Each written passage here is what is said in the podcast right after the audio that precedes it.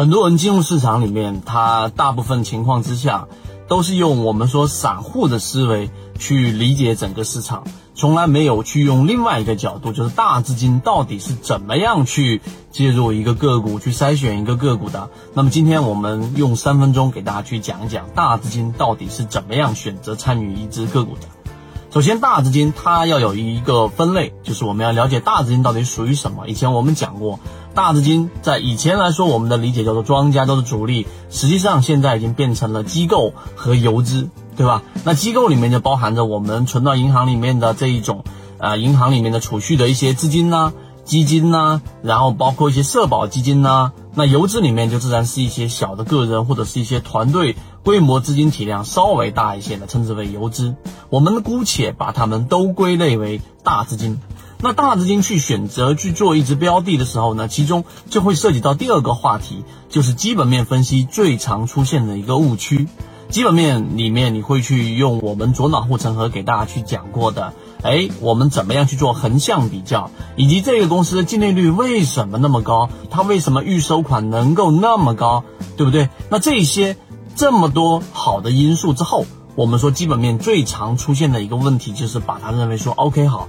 它是一个很有前景、很有这一种我们说的预期的一只个股，它未来一定能够上涨，所以我就买进去。我们来进入到第三个话题。大资金在选标的的时候，难道就纯粹去选选择基本面吗？那现在我们来调换一下身份，假设你是一个大资金，你是一个机构也好，你是一个游资也好，好，你准备拿六千万，或者说拿一个亿去买一只个股，那么这一只个股呢，可能六千万一个亿占的这一个流通盘的这个比例已经很大喽。那么这个时候你要选择买它的时候，必须是要考虑到里面的筹码的松散程度，也就是说里面是不是有很多的浮筹，还是这里面到底有没有存在着很大的分歧？你要去买六千万，那么这个时候必须要有六千万的这些散户愿意把筹码交出来啊。那你想，散户在什么情况之下愿意把筹码给交出来呢？那一就是出现快速的下跌，第二就出现快速的上涨，或者是利好之后的调整。对吧？因为散户都是短期逐利的嘛。